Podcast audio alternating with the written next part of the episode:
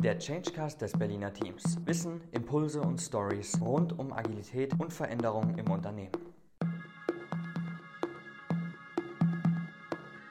Hallo zusammen und herzlich willkommen zurück beim Agile Cast, dem Podcast rund um Change Management und die agile Transformation von und mit dem Berliner Team.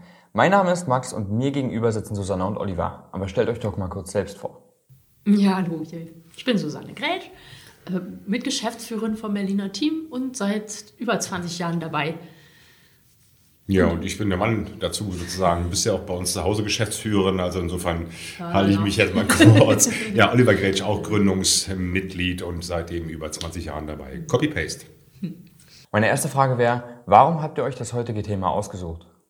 Unsicherheit oder Umgang mit Unsicherheit ist ein Thema, was in den letzten Wochen sehr stark präsent ist in vielen Bereichen, sowohl beruflich als auch äh, geschäftlich. Klar, es sind immer schon viele Sachen unsicher gewesen, aber in der Zeit, Susanne, welche Sachen haben wir denn persönlich erlebt, wo Unsicherheit extrem wichtig war? Ja, wir müssen es ja gestehen, wir waren tatsächlich jetzt über Weihnachten im Urlaub. Und ähm, das war so eine Situation, da musste man vorher einen Test machen, einen Corona-Test, ob man äh, positiv ist oder nicht. Und eigentlich bis 24 Stunden vorher wussten wir überhaupt nicht, klappt das Ganze oder nicht. Und ich finde, das ist so symptomatisch für die heutige Zeit. Also wir wissen oft überhaupt nicht, was ist in zwei Wochen, was ist in drei Wochen. Ähm, wird dieser Workshop stattfinden, den wir geplant haben? Wird er präsent stattfinden, virtuell stattfinden, gar nicht stattfinden? Ähm, alles ist so ein bisschen in der Schwebe. Auch wie ist der nächste Lockdown? Wie lange geht der? Wie, wie sieht das aus mit Kindergartenbetreuung nächste Woche? Ich glaube, das sind so Fragen, die alle gerade beschäftigen.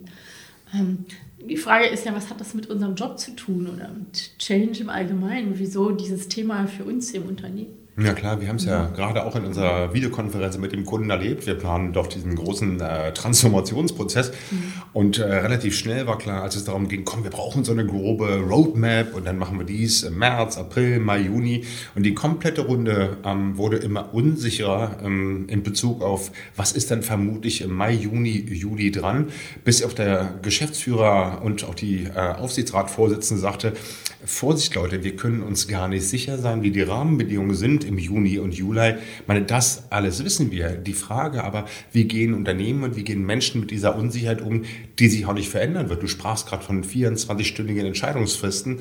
Und ich finde es ein, ein, extrem spannendes Thema, nicht nur, ich sag mal, zu beklagen, dass alles so wucker und unsicher ist, sondern unser Impuls für den Podcast war ja eher, Mensch, wie lässt sich damit umgehen, rein menschlich, dass so vieles unsicher ist? Und was heißt das auch für das Thema Change Management? Ja, und ich äh, erlebe bei manchen Menschen, dass sie in so einen Stuck fallen, dass sie hm. äh, überhaupt nicht mehr in der Lage sind, irgendwas zu entscheiden. In dem Moment, wenn sie merken, sie wissen nicht auf Basis welcher Grundlage. Und das kann es ja nun eigentlich gar nicht sein. Also wir, wir, müssen ja irgendwie weitermachen. Wir wollen ja weiter wirtschaften, wir wollen ja weiter das Unternehmen führen. Äh, Themen sind ja trotzdem brennend und äh, also es kann nicht sein, dass jetzt alles für ein Jahr nach hinten geschoben wird. So. Und insofern finden wir es wichtig, mal darüber nachzudenken, welche Möglichkeiten haben wir denn? Wie gehst du denn persönlich damit um? Du bist ja auch eigentlich jemand, Oliver, der, der es, es lieber geplant mag und der auch so seine Routinen hat oftmals und äh, gerne Sicherheit hat. Also gerade für dich. Äh, du schaffst es ja inzwischen ganz gut, aber wie, wie hast du es denn gemacht, dass du da anders mit umgehst? Ich glaube, ich habe mir ein bisschen Hornhaut zugelegt. Hornhaut im Sinne von, hab den Mut, Entscheidungen zu treffen und sei noch mutiger auch, ähm, einfach Fehlentscheidungen zu treffen. Mhm. Und zwar Entscheidungen, die jetzt eben nur auch kurzfristig gelten, weil ich eben nicht weiß, was in zwei Wochen die nächste Entscheidung sein wird. Da wir nur in, wie ich finde, beim Berliner Team in einem sehr fehlerfreundlichen Umfeld lesen, äh, leben, im Sinne von, wir gehen mit Fehlern freundlich um, nicht wir machen sie freundlich, ähm, glaube ich, ist für mich ganz wichtig gewesen zu sagen, hey, komm, es ergibt gar keinen Sinn, in diesem Stuck zu bleiben, sondern probier dich aus.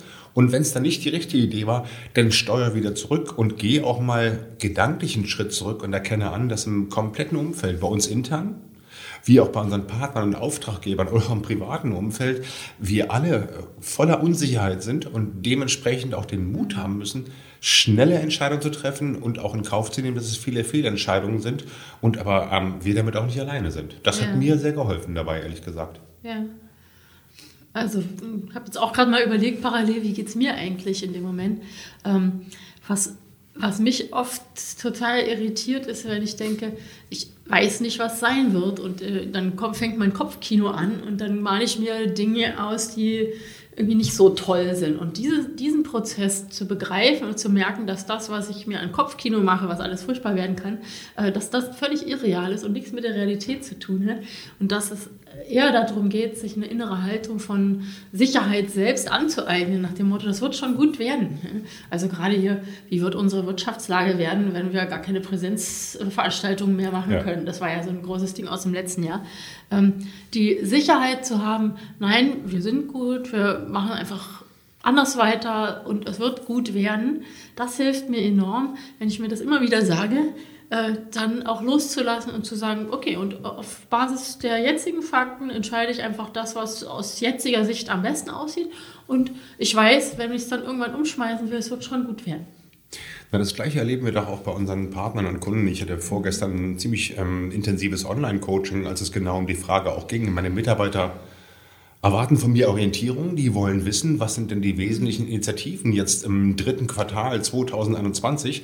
Äh, ja, die, die Kollegin erzählte einfach auch, Oliver, ich, ich kann diese Orientierung nicht geben. Und was dann passierte über die Unsicherheit hinaus, war auch so eine Energie von Selbstvorwürfen. Ne? Was ist der Anspruch an mich? Ich muss doch Orientierung bieten, also muss ich doch sagen, wie die Quartalszahlen mhm. sich Ende des Jahres entwickeln.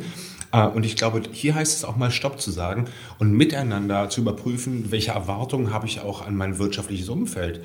Also meine liebe Frau, erwarte ich von dir, weil du für Thema XY verantwortlich bist, sag mir bitte, was wir da im Oktober machen, oder auch zu akzeptieren, andere nicht so unter Planungsdruck zu setzen, sondern eher, ich sag mal, Spontanität und Kreativität zu fördern, immer wieder neue kleine nächste Schritte hm, gehen zu wollen und das aber auch vom Umfeld nicht anders zu erwarten. Und da hakt es in vielen Unternehmen noch. Und das ist natürlich eine Frage der Unternehmenskultur. Also haben wir eine Kultur, wo dieses äh, sich absichern, äh, dieses dezidierte Pläne über fünf Jahre vorlegen und wir, sie kommen dann aber nicht genau so, wo das Teil der Kultur ist und des Miteinanders, dann wird es schwierig. In den Unternehmen, die heute erfolgreich sind, merke ich, da ist eine äh, Haltung von, ähm, okay, die Situation ist anders, dann machen wir es jetzt auch anders und dann planen wir einfach nur jetzt die nächsten Schritte für die nächsten Wochen, bestenfalls vielleicht zwei, drei Monate und gehen damit auch gut und konstruktiv um, wenn es dann halt doch nochmal ganz anders kommt. Und das ist eine Frage von ihrer Fehlerkultur, hast du gesagt. Also wie äh, hierarchisch oder wie offen ist so eine Kultur? Und ich glaube, Covid-19 hat da nur noch in Anführungszeichen eine große äh, Schippe draufgepackt, mhm. weil die am ähm, Unternehmenspläne, die es, ich sag mal, vor zwei, drei Jahren gab, im Sinne von, das gibt mir doch Sicherheit, die, die Strategieprozesse, die wir teilweise erlebt haben, über fünf Jahre durchgeplant und durchgetaktet, mit äh, einer Roadmap für das Jahr 2023 zum Beispiel, die haben auch vor ein, zwei Jahren schon nur eine Scheinsicherheit gegeben, weil wir kennen das alle, wie schnell denn diese Pläne auch wieder über den Haufen geworfen wurden. Das heißt, die Frage ist ja für uns nicht nur eine Beschreibung dessen, wie unsicher alles ist. Die Frage ist ja auch vielleicht für unsere Zuhörerinnen und Zuhörer, na, was mache ich denn damit? Ne? Also wie gehe ich denn damit um? Und allein das Thema ist anzuerkennen, dass wir nicht Sicherheit bieten können für andere und dass wir selbst in Unsicherheit leben dürfen, leben müssen und das erstmal anzuerkennen und diesen Musterwechsel im Sinne von, ich bin nicht mehr in der Lage, anderen Orientierung oder Klarheit über Monate hinweg zu geben, sich mit den Gedanken anzufreunden erstmal. Ja. Das war für mich, weil du mich ja persönlich gefragt hast, ein erster wichtiger Schritt und das hat auch schon ein Stück weit das Bild von mir selbst mal, ich sag mal, hinterfragt, weil ich sonst, glaube ich, der auch bei uns gerne bin, der Orientierung langfristig mhm. gibt, das nicht mehr zu können. Mhm. Nicht, weil ich Entschuldigung zu doof bin, sondern weil die Situation sich einfach wöchentlich, monatlich ändert. Sich damit anzufreunden, war für mich ein wichtiger Schritt, ehrlich gesagt. Und ich finde ganz wichtig, was du sagst, das ist nicht nur von Covid-19 getrieben, sondern es ist ein, eine äh, Entwicklung, die wir die letzten Jahre beobachten. Und nicht äh, zufällig haben einige unserer Kunden jetzt auch das Thema OKR eingeführt, also Objectives and Key Results. Statt äh, jährliche Ziele, die bis ins Kleinste runtergebrochen werden, wird hier eher so quartalsmäßig Orientierung gegeben für Teams mit dem Bewusstsein, es kann auch alles noch ganz anders kommen und das macht Menschen flexibler, Teams flexibler, Unternehmen flexibler. Eine eine gute Möglichkeit, um mit diesen Zeiten umzugehen. Welche kennst du noch aus deinem Erfahrungsschatz? Also was sollten Unternehmen tun, äh, um mit diesen unsicheren Zeiten gut umzugehen? Na, Unternehmen so als abstrakter Begriff ist die eine Ebene. Mein Tipp geht ganz gerne so an Führungskräfte, die eben, wie ich es gerade sagte, das Thema Erwartungshorizont, der gestellt wird an Mitarbeiterinnen und Mitarbeiter den mal zu überprüfen, welchen Druck übe ich damit möglicherweise äh, unbeabsichtigt aus. Und ich glaube, wenn ähm, die Frage ist, dass es äh, Veränderungsprozesse in Unternehmen gibt, die jetzt trotzdem vorangetrieben werden müssen, braucht es auf jeden Fall ein konsistentes Team, was auch auf der Ebene, ich sag mal, die elektronischen und Online-Tools einfach auch trainiert und gewohnt ist, um gerade sicherzustellen, dass wir in kürzeren äh, Zeithorizonten frisch und schnell Entscheidungen treffen können, weil ähm, auch und gerade das Social Social Distancing, dass wir uns nicht mehr persönlich treffen, sondern auch virtuell, kann auch eine Chance sein, weil es die ähm, Möglichkeit auch anbietet, schnell Entscheidungen treffen zu können und sich täglich oder zweitäglich auch online kurz abzustimmen. Also das einfach auch zu tun. Und da mhm. regelmäßig miteinander unterwegs zu sein, ist eine Möglichkeit, die wir alle haben. Ja, der Abstimmungsbedarf ist extrem viel höher geworden ja, ja. in solchen Zeiten. Das heißt, äh, es stellt sicher, dass alle Beteiligten in diesem Abstimmungsteam dabei sind. Also, dass man ein repräsentatives Team zusammenstellt, was zu vielen möglichen äh, Aspekten dieser Entscheidung etwas sagen kann und dass die Abstimmungshorizonte sehr viel kürzer sind dass man sich wirklich zusammenschaltet und Möglichkeiten hat, hier äh, kollaborativ auch äh, gemeinsam solche Prozesse voranzubringen. Und das muss sich mhm. auch in der Agenda des Meetings mhm. niederschlagen. Äh, wir kennen alle die Agenden von stundenlangen Meetings, was alles an Topic dabei ist, was alles besprochen werden muss, was alles entschieden werden muss. Also auch das ist die Erfahrung, die wir mit unseren Kunden in den letzten Wochen machen. Die Agenda wirkt oftmals eher dünn, wo man sagt, wie das ist alles für das heutige Meeting. Jo, das ist alles. Wir haben diese drei Themen und wir haben folgende vier Fragen zu entscheiden. Nicht mehr und nicht weniger. Ansonsten werden viele Entscheidungen für die Tonne getroffen. Ja, ich erinnere mich an Meetingformate, wo äh, die Präsentation für das Meeting fünf Tage vorher vorliegen muss. Jo. Und äh, das Meeting besteht daraus, dass solche Präsentationen nacheinander gehalten werden. so.